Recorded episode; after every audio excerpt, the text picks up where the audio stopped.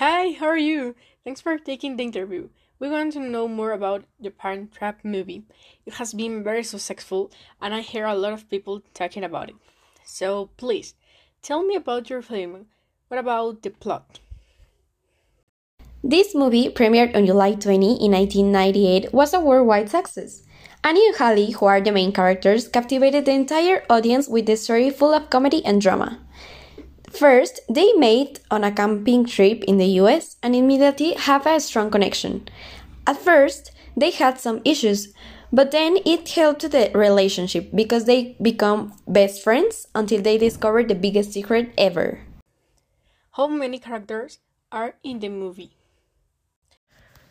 The main characters were Annie and Hallie. Secondary characters were the parents, their stepmother, who is also the antagonist, Meredith Blake, and finally Chessy and Martin. They were very important to the story.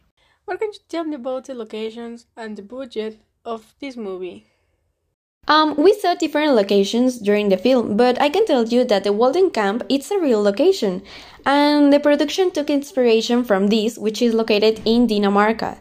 Walt Disney Productions received a budget around 15.5 millions of dollars.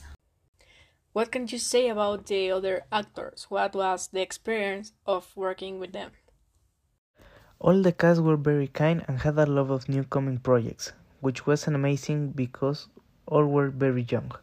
Unfortunately, Natasha Richardson, who plays Elizabeth James, mother of the kids, died in a terrible accident that took place in 2009.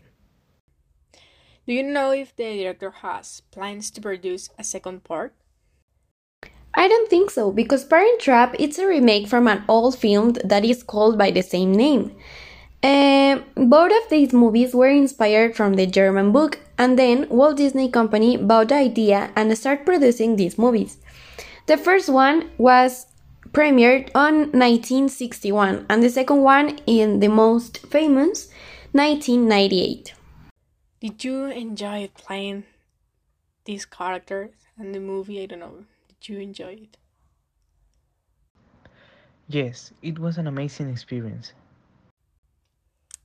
Well, that was everything for today. Thank you so much, guys.